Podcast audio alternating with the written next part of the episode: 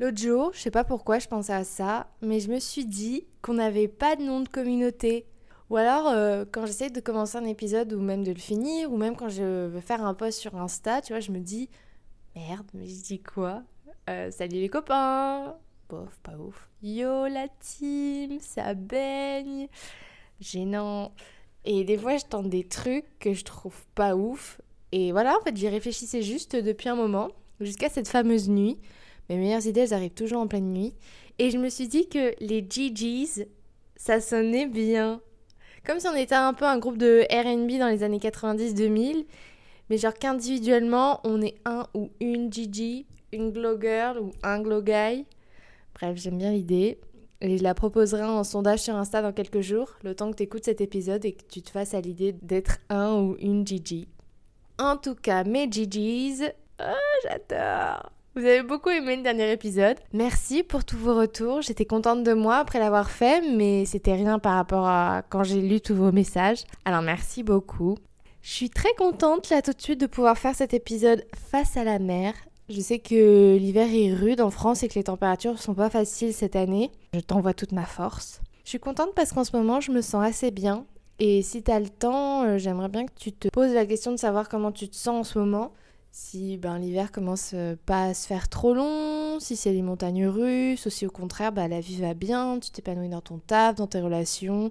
Si t'as des potins aussi, partage-les moi T'imagines pas depuis combien de temps j'ai pas entendu de potins et ça me manque. Voilà, c'est dit.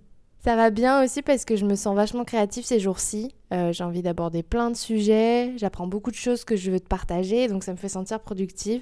Ça fait du bien à ma santé mentale, parce que je me sens pas débordée pour autant, du bien à mon moral, à mon humeur. Maintenant, l'objectif, c'est de remettre mon corps un peu en route, parce que bah, tu le sais déjà, j'ai pas arrêté de manger au Vietnam. Entre les beignets frits, la viande baignée de jus et de sauce et toutes les sucreries ingurgitées au quotidien, je sens que je suis dans une période où je veux manger. Hein, j'ai la dalle. Et je sais pas comment ça marche pour toi. Mon rythme alimentaire, il est vraiment dépendant de mes envies. Il y a des semaines, des jours où je peux juste euh, me péter le bide et d'autres où euh, j'ai besoin d'être beaucoup plus light et de rien avaler. Les sujets qu'on va aborder aujourd'hui, ils ont rien de light pour le coup. Euh, ça va pas être facile d'en parler, d'être clair et de froisser personne. Je vais évoquer mon histoire et mon point de vue. Évidemment, c'est ok que tu sois pas d'accord parce que ben, c'est des sujets qui nous concernent tous et qui requièrent de notre part beaucoup de travail personnel, parce que ça demande de déconstruire aussi beaucoup de choses qui sont inculquées depuis des générations. Et je te l'ai déjà dit la semaine dernière, je me sens de plus en plus à l'aise avec moi-même et encore plus avec cette safe place qu'on arrive à créer tous ensemble pour euh, aujourd'hui parler de ces sujets. On va aborder le body image, cette relation qu'on a avec notre corps, être en chair, comme certains pourraient le dire, en surpoids, maigre, avoir des troubles alimentaires, c'est des termes que je vais t'évoquer.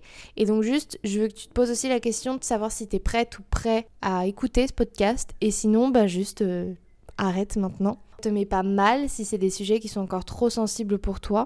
Parce que tu vas voir, euh, même moi, hein, il y, a des moments où, où, je vais être un peu plus émue, ou où, je vais être un peu plus révoltée donc euh, je sais que ça peut soulever euh, beaucoup de choses. Et voilà, il faut que tu sois prête et il faut pas que tu te fasses du mal, quoi. Et sinon, même, oublie cet épisode. c'est pas grave, il y en aura d'autres. Je sais que tout le monde n'est pas à l'aise avec ces questions de relation avec son corps, qu'on a tous des expériences et des traumas différents, alors il y a zéro jugement. D'autant plus que ben, je suis pas psychologue, je suis pas nutritionniste, donc je vais te parler seulement de mon point de vue, des effets que ça a eu sur moi et comment je travaille dessus. Ma méthode, qui est encore tellement défaillante, c'est pas une thérapie, c'est pas un traitement à suivre, c'est ce qui m'a aidé et qui m'aide toujours parce que je pense que malheureusement ce sera un peu un combat de tous les jours et de toute la vie, surtout euh, dans notre société où tout tourne autour de l'image et de son traitement encore plus avec l'avènement de l'intelligence artificielle qui va en rajouter une couche. Ça commence déjà à le faire d'ailleurs.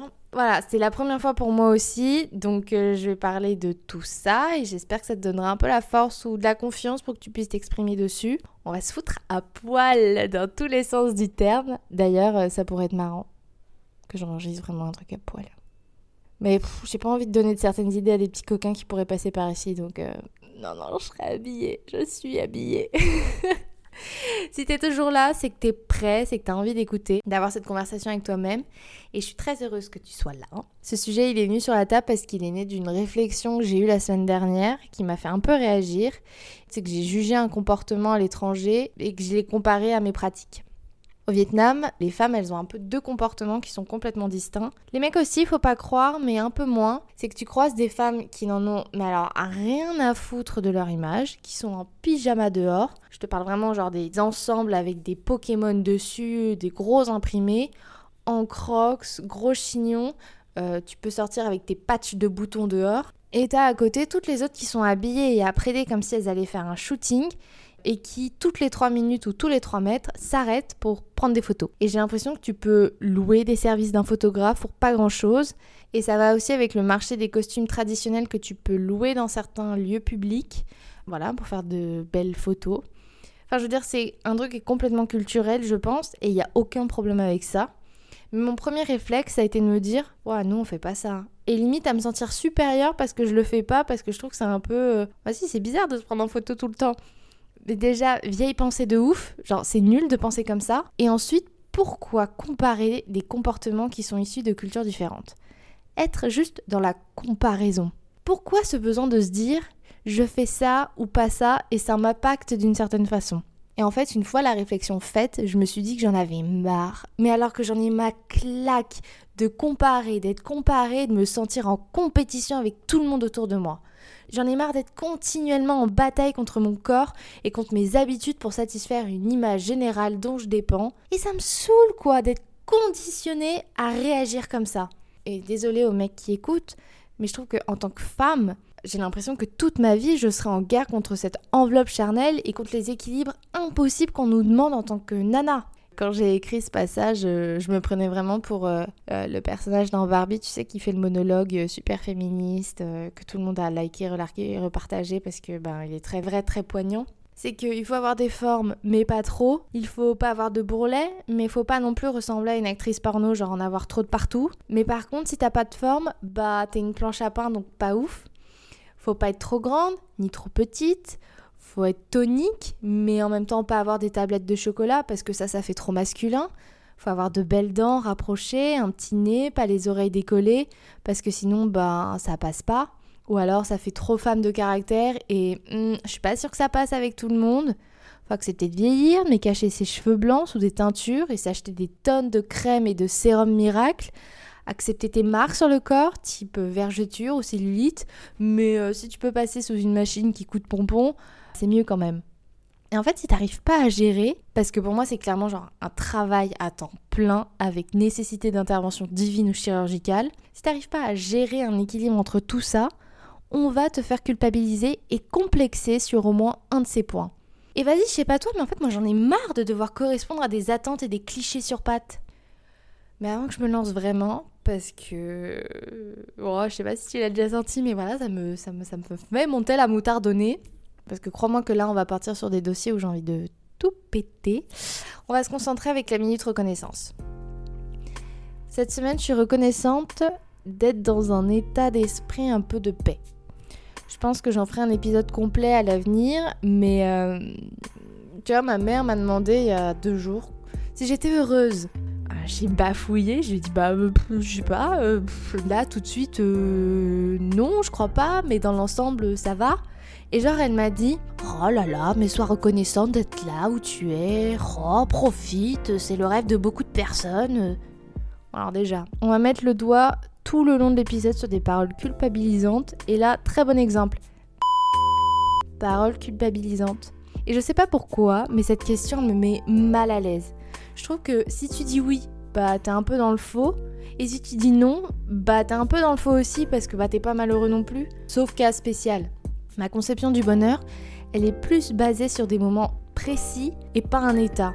Pour moi, on n'est pas continuellement heureux. T'es heureux quand tu fais telle chose, que tu es entouré de telle personne, que tu vis tel moment, et que ça là, ça à ce moment-là, là, ça te procure du bonheur. Récemment, euh, j'étais heureuse parce que j'ai médité sur la plage, je me suis sentie heureuse quand j'ai regardé la foudre sur la mer déchaînée. Voilà, mais quand tu me poses la question comme ça de but en blanc, est-ce que t'es heureuse? Bah, j'en sais rien, je crois. Ouais, mais bon, non. Mais par contre, je me sens en paix. Et ça, c'est un état qui continue. Mon esprit, il n'est pas occupé par des pensées sombres et inutiles. Je me sens juste bien. Et du coup, je suis reconnaissante de ça. Ce sur quoi je dois bosser, c'est toujours génial à trouver. C'est moins facile à expliquer cette semaine, mais je me suis rendu compte que je voyais souvent le vice dans le service des autres. Quand je monte dans la voiture d'un inconnu, mais euh, que c'est un taxi ou un grab, hein, euh, grab c'est l'équivalent d'Uber ici, je peux pas m'empêcher de me dire Ah, ça se trouve, il m'emmène quelque part, il va me vendre, me trafiquer, c'en est fini de moi. Mais non, euh, Enfin, le monde est pas foncièrement cruel ou méchant. L'autre jour, alors que je trouvais pas de chauffeur, je suis montée derrière un gentil monsieur qui s'est arrêté pour m'emmener. Comme si je faisais du stop, mais j'avais pas mis le pouce en l'air. Mis à part qu'il m'a demandé si j'étais mariée, donc voilà, je tiens à annoncer que Alex, l'amour de ma vie imaginaire, est de retour. Voilà. Et après avoir posé une ou deux fois euh, son coude sur ma cuisse, voilà, mais genre en mode il conduisait son scoot, euh, à un moment il a retiré sa main, il m'a tapoté le mollet. On est friend, on est friend, euh, oui si tu veux, mais bon tu vas me déposer et puis après on va plus jamais se revoir. Et il m'a déposé du coup devant mon hôtel sans rien attendre de moi ni argent, alors j'étais là, déjà, tu vois, sur le scoot à me dire, bon, alors s'il me demande de l'argent, combien est-ce que je suis capable de mettre? Je lui donnerai ce que le grab me demandait, pas plus. Comment est-ce que je vais réagir si jamais il essaye de m'entuber? Il m'a pas demandé mon numéro non plus, ni de contrat un peu suspicieux en mode ah on se voit demain, nanani nanana, rien. Il est juste reparti et il a continué sa route. Ça m'a un peu remis les pieds sur terre en mode ok meuf, en fait tranquille, tu dois rester vigilante, ok, mais t'es pas obligé de voir le mal partout. Donc c'est sur quoi je dois bosser. Bien longue cette intro, hein, mais ça y est, maintenant on se lance, les GG's. Ah, j'aime trop. Vous êtes bien sur la messagerie du karma. Laissez-moi un message après le. Ouais, c'est moi. Mec, tu me saoules tellement. Tu m'emmerdes.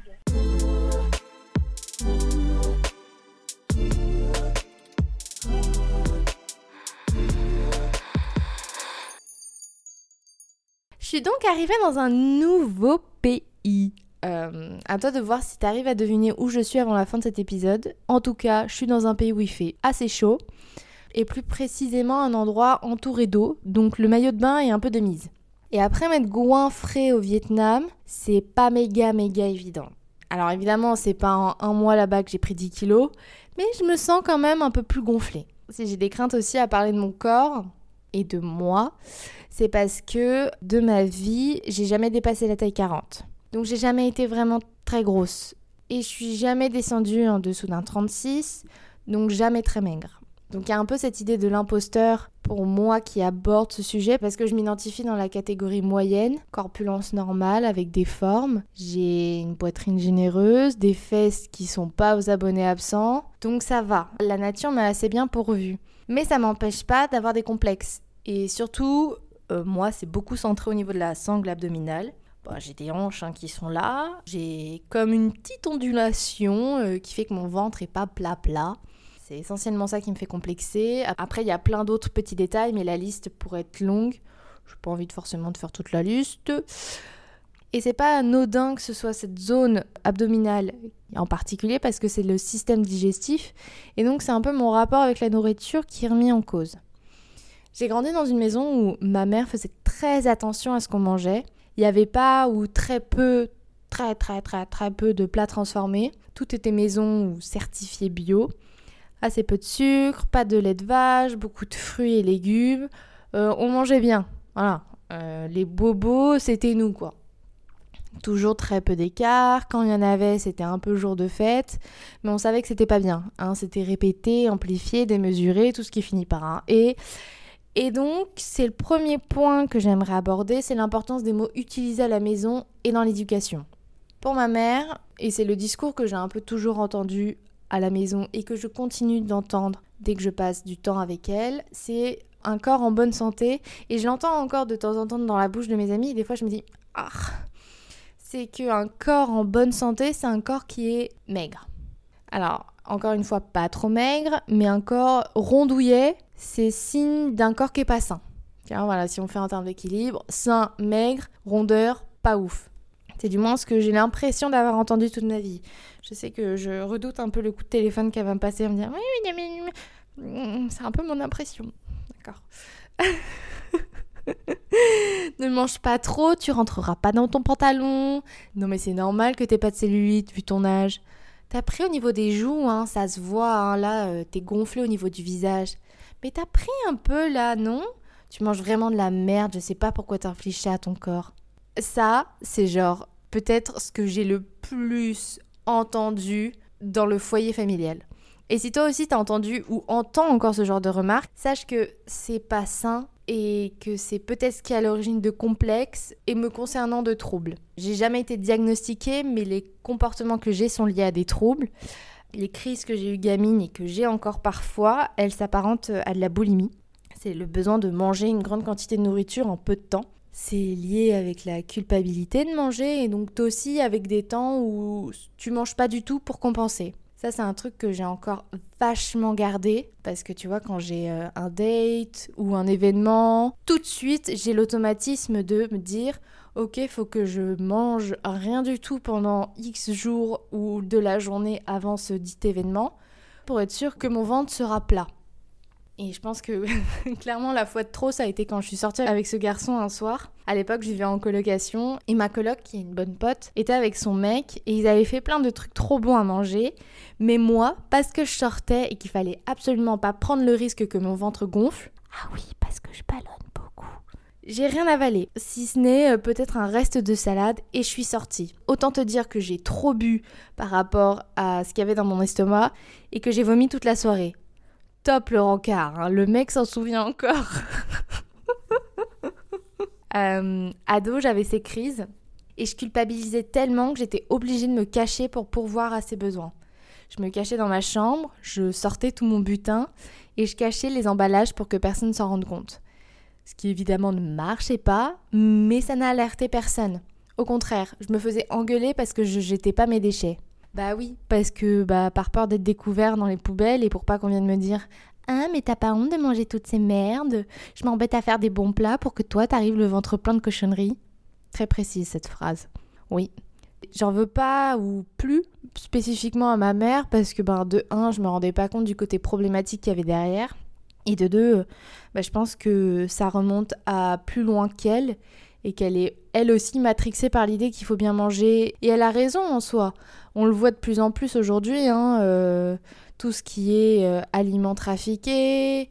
euh, tu vois que plus rien n'est naturel, plus rien n'est produit en France, que tout est importé, que tout est modifié. Et tout ça, c'est des arguments que j'entends. Bien manger, c'est la certitude d'une bonne santé.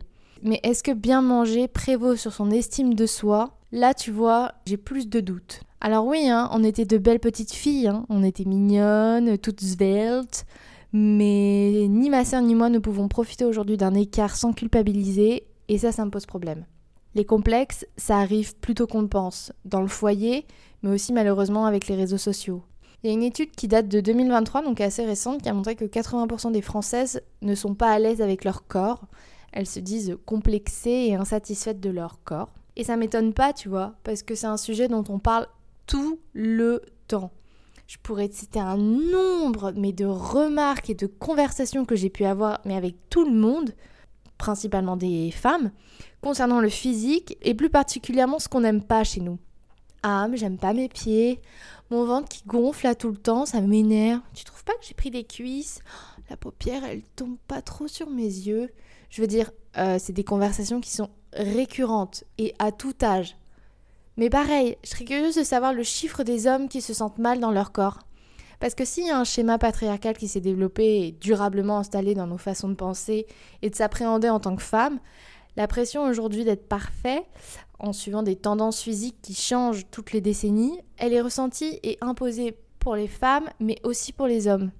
Et je pense, c'est je pense plus actuel pour vous les hommes, euh, c'est une pression qui est assez récente, alors que pour nous les femmes, ça dure depuis des siècles. On a toujours été traités comme des objets que l'on gagne. C'est encore le cas dans certains des pays que j'ai pu visiter depuis le début de ce voyage, où la femme est un objet de valeur dont les hommes s'arrachent le privilège d'en être le possesseur. Mais ce sujet de femme euh, que j'ai pu rencontrer pendant ce voyage, je l'évoquerai dans un autre épisode. J'ai pas envie de m'éparpiller. Mais voilà, le corps de la femme a toujours été à disposition des hommes et on peut pas complètement s'en détacher encore. Moi, ce qui me fait vraiment peur et qui me rend confuse, c'est le fait qu'il y ait des tendances corporelles, des trends, comme on peut appeler ça, qui changent tous les 10 ans. À l'époque, un corps désirable, oh putain, ça me gave d'appeler ça désirable. Mais tout le sujet tourne autour de ça, hein, de toute façon, d'être désirable pour l'homme. Bref. À l'époque, c'était la rondeur qui était célébrée et admirée. C'était les femmes corpulentes qui avaient le plus de succès parce que c'était synonyme de richesse. Une femme ronde, c'est une femme qui est assez riche pour bien manger. Et c'était l'image du désir. Encore une fois, depuis l'œil des hommes. Et à tous les hommes GGs hein, qui m'écoutent, c'est absolument pas une accusation contre votre genre ou contre vous-même. Et je sais pas comment le dire, mais le pouvoir que vous avez sur notre corps, c'est c'est inscrit dans nos gènes et sur notre façon de vivre avec cette enveloppe charnelle, mais elle est, elle est étouffante. Et on vit que pour vous plaire. Et. Vas-y. Ça me met mal de devoir l'avouer. Des fois, quand je me regarde dans le miroir, c'est pas que j'aime pas un certain truc, mais j'ai des réflexes de me dire Ah, mais ça, c'est pas désirable. Qui va vouloir de moi avec ça? Alors qu'on parle de, je sais pas moi, d'un petit bouton sur le cul ou d'un poil qui dépasse, ce que tout le monde a mais on se le dit, on culpabilise et on fait tout pour que ça disparaisse. Parce que continuellement, on entend des remarques d'hommes qui se permettent de juger notre corps. Je pense que c'est un truc qui a été beaucoup trop normalisé et je comprends aussi que c'est instauré dans les pratiques depuis des années et que c'est dur de s'en défaire. Mais en fait, stop, genre, arrêtez, arrêtez de donner votre fucking avis sur nos poils, sur notre cellulite, nos poignées d'amour, notre grain de peau nos cheveux, surtout quoi. Enfin, je encore une fois, combien de fois j'ai entendu et en fait, je me rendais pas compte quand j'étais plus jeune, mais c'est là avec du recul mon père qui me disait "Oh mais euh, tu veux pas aller chez le coiffeur? Pourquoi t'as un problème avec ma tête? C'est quoi le c'est quoi le souci?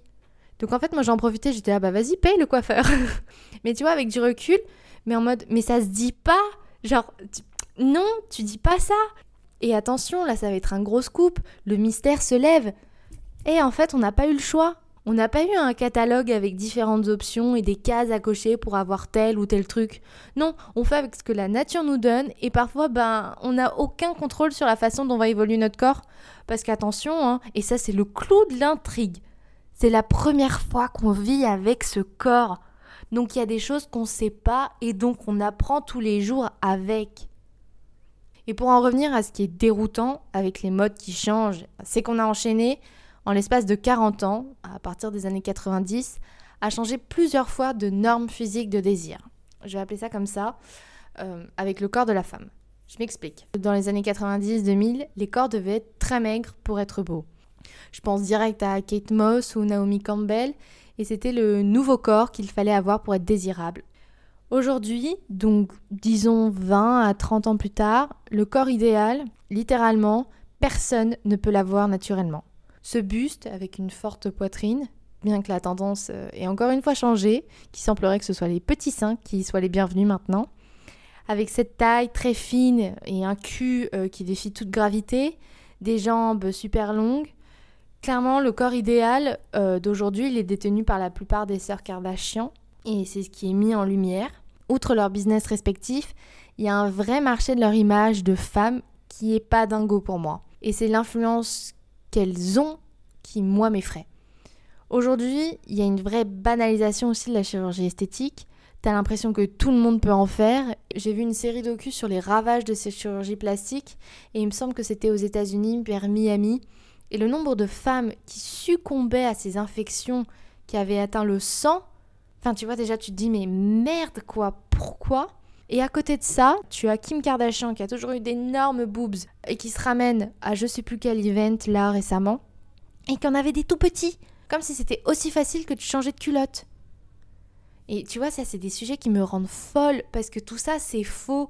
Toutes ces nanas qui te font croire mondes et merveilles alors qu'elles sont comme nous, aussi réelles que le soleil qui brille au-dessus de nous. Mais en fait, on te fait croire le contraire. Et je comprends pas pourquoi il y a vraiment ce besoin de survaloriser quelque chose qui n'est pas vrai. Alors comment tu peux espérer aller bien avec toi-même quand tu sais que t'as pas sa peau, que t'as pas son ventre, que t'as pas ses cheveux, que t'as pas ses pieds, puisque tout le monde fait des fixettes sur les pieds, et qu'on te fait croire qu'il faut avoir tout ça pour être bien avec toi-même. Mais c'est un enfer Et en plus, je pense que ces femmes-là, là, qui sont parfaites, elles vivent un enfer aussi, parce qu'elles doivent correspondre à tous ces clichés. Et tu vois, tout tourne toujours autour du corps de la femme.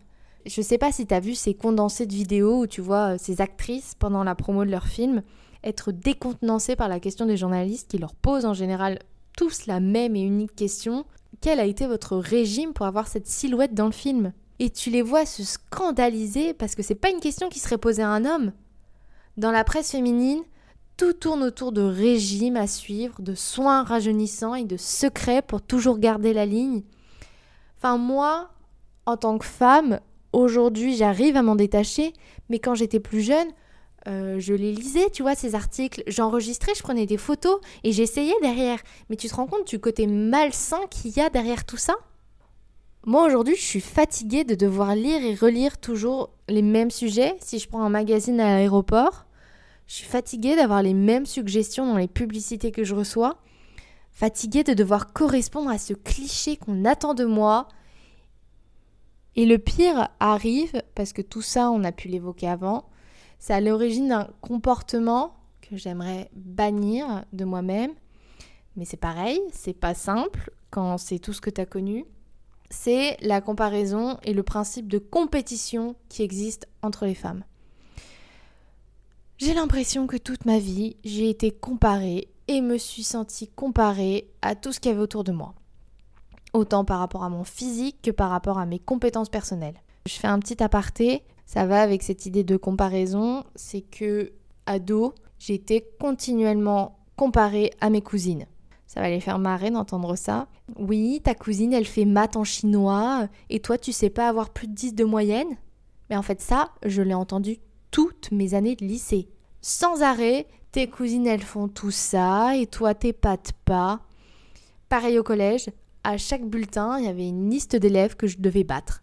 Je devais absolument avoir une moyenne supérieure à eux ou sinon bah c'était la honte. Et donc ce truc de faire quelque chose pas pour toi, mais juste pour être meilleur que ton voisin, c'est un mindset que j'ai connu et qui aujourd'hui, franchement, me pose beaucoup de problèmes pousser les gens à la performance plutôt qu'au développement personnel, par l'éducation dans ce cas de figure, c'est ce qui fait qu'aujourd'hui, je me sens jamais sécure et que j'ai l'impression de toujours devoir prouver quelque chose. Et encore plus entre nanas. Entre femmes, on se compare pratiquement que sur le physique. C'est le premier point qui te vient à l'esprit. Qu'elle a de la chance, elle est mieux foutue que moi, elle est plus belle que moi, elle est plus photogénique, elle a de plus beaux cheveux, de plus belles fesses on est continuellement en compétition les unes et les autres pour arriver à faire la meilleure performance. Comme si la vie, c'était encore et encore les Jeux olympiques. Soit on se dévalorise en donnant un point à l'adversaire, la nana d'en face, ou alors, et ça c'est ce qui me gêne le plus, on dévalorise l'autre en s'auto-attribuant le point. Ah ouais, t'es comme ça, mais moi je suis mieux parce que j'ai ça et ça.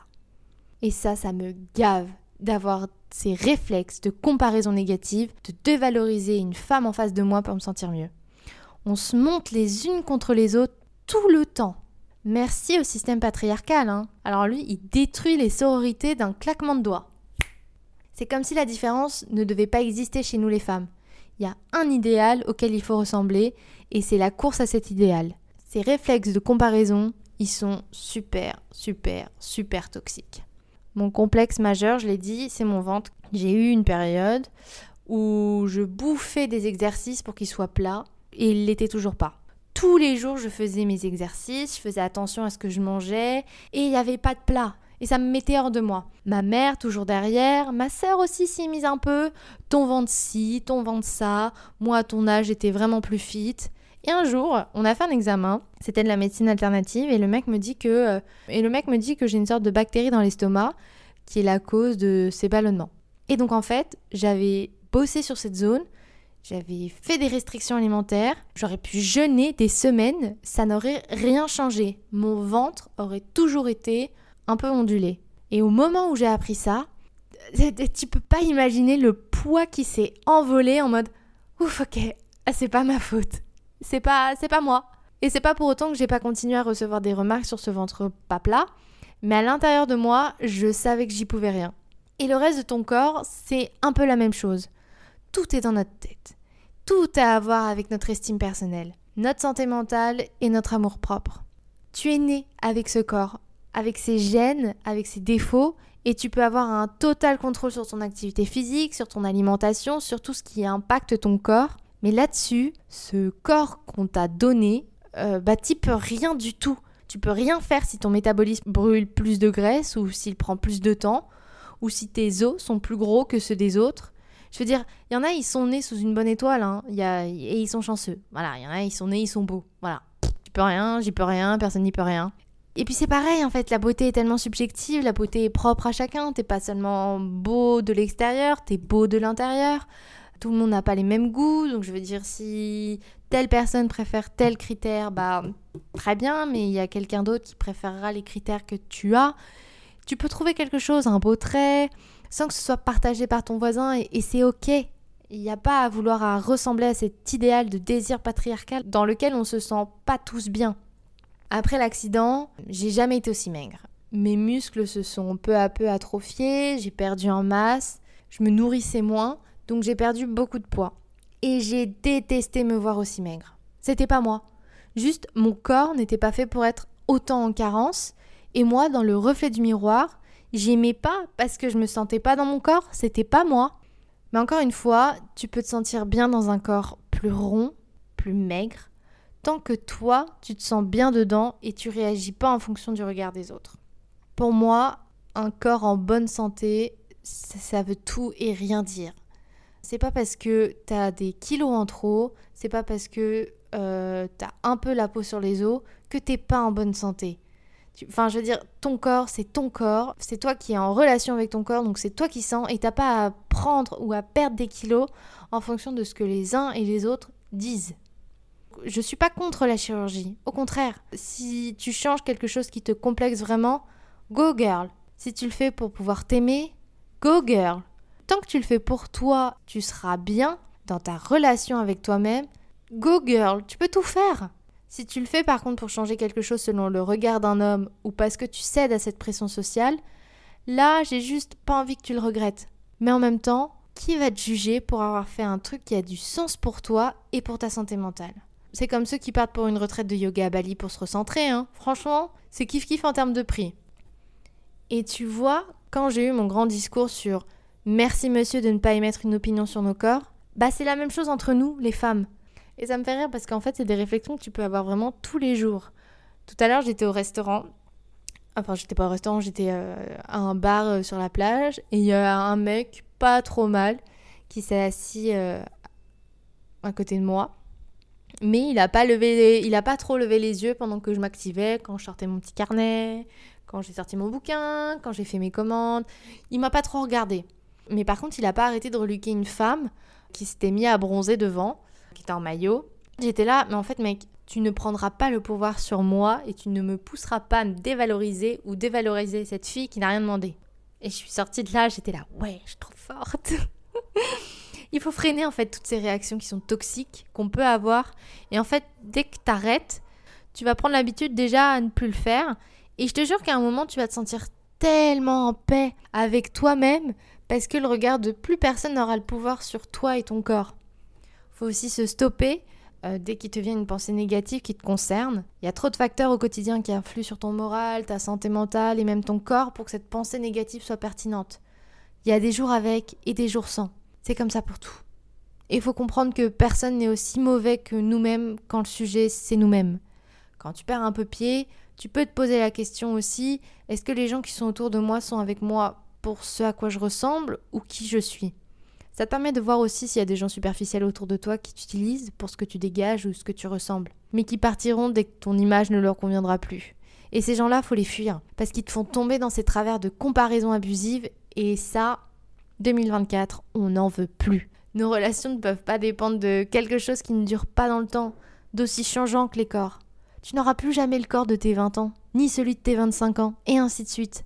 Si le seul truc que t'aimes de toi, c'est ton aspect dans le miroir, ben, je sais pas, va falloir faire quelque chose parce que tu vas vieillir et tu ne peux absolument rien y faire. Donc ton corps va changer et tu vas pas le diaboliser pour ce qui est le cours des choses. Je me dis aussi qu'on est bien cassé de partout quand je vois le nombre de femmes qui sont pas à l'aise avec leur corps. Et ce qui me rend dingue, c'est quand tu vois l'effet que tu peux avoir avec un Ah, mais meuf, euh, t'es trop belle, j'adore ce que tu dégages, change rien, t'es parfaite. Genre les compliments qu'on peut, peut se faire entre nanas. Le contre-pouvoir qu'on a entre nous, si on en a conscience et qu'on s'ouvre à ce pouvoir, mais il est dingue, il est fabuleux. Et c'est tellement dur de déconstruire tout ce à quoi on a été conditionné. Dans un bouquin que j'ai acheté en chemin, il y a ce paragraphe qui m'a décidé à parler de ce sujet euh, cette semaine. Parce que je l'ai lu il y a quelques jours et ça m'a fait réfléchir. Donc je vais te le partager. Alors, j'ai le bouquin sous les yeux. Quelle page Elle écrit, ou elle dit plutôt, Quelqu'un a réussi très bien en athlétisme et a été la première dans une épreuve. Ce quelqu'un est une elle pour la facilité du langage.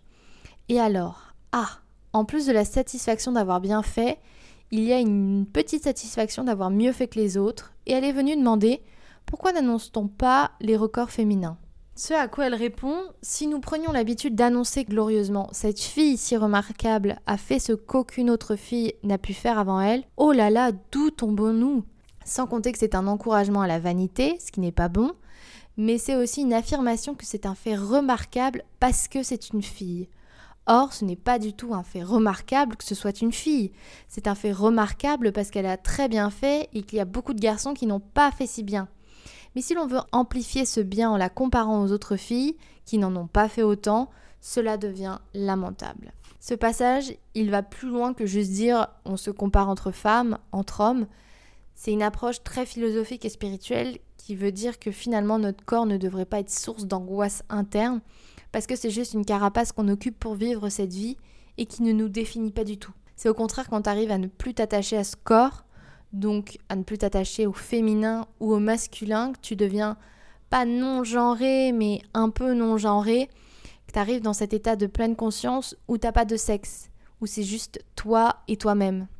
Et bien que je pense que c'est quand même un peu plus complexe que ça, euh, c'est des paroles qui ont été dites euh, il y a longtemps, donc euh, le contexte social n'est pas le même, et les évolutions qu'il y a aujourd'hui n'étaient pas je pense, euh, ne pouvait pas être anticipé à l'époque. Je trouve que c'est une approche qui a du sens vis-à-vis de cette liberté des corps et des genres qu'on nous autorise à vivre. Et je suis super reconnaissante de pouvoir vivre à cette époque et de pouvoir le voir. Je voulais finir par remercier ces corps qu'on critique beaucoup trop. Parce que je trouve qu'on a tendance du coup à oublier ce qu'un corps est capable de faire c'est lui qui te lève tous les matins, c'est lui qui te fait marcher, qui te fait gravir, qui te fait avancer, c'est celui qui donne la vie. Et euh, tu vois, ça me, ça me retouche encore un peu, parce que j'ai jamais été très confiante avec mon corps, mais je suis passée par une phase où je l'aimais pas, où je le rejetais, alors que c'était peut-être le moment où il en attendait le plus de moi, le plus d'amour, et c'est pour ça qu'on a mis du temps ensemble à guérir les blessures de cet accident on travaille toujours, mais si on est en vie, c'est aussi parce qu'on a un corps qui nous permet de vivre toutes les expériences qu'on a à vivre, bonnes ou mauvaises. Mais juste sans lui, on serait pas là, on serait pas là à se parler là. Tu vois, je serais pas là, je serais pas là à te donner euh, mon point de vue sur certains trucs. Alors tu vois, faut faire avec ce qu'on te donne et célébrer la vie que tu vis avec. Tu auras beau te comparer et faire des efforts pour ressembler aux autres, je pense qu'à la fin tu te perdras parce que tu auras perdu la relation avec ton corps. J'aimerais redire aussi à quel point il faut avoir conscience des mots que tu emploies face aux plus jeunes et l'impact que ça peut avoir dans leur rapport à eux-mêmes. On ne peut pas anticiper les ravages que nos expressions et habitudes peuvent avoir sur les autres. Alors protégeons-nous les uns et les autres. J'ai hâte de lire tes messages.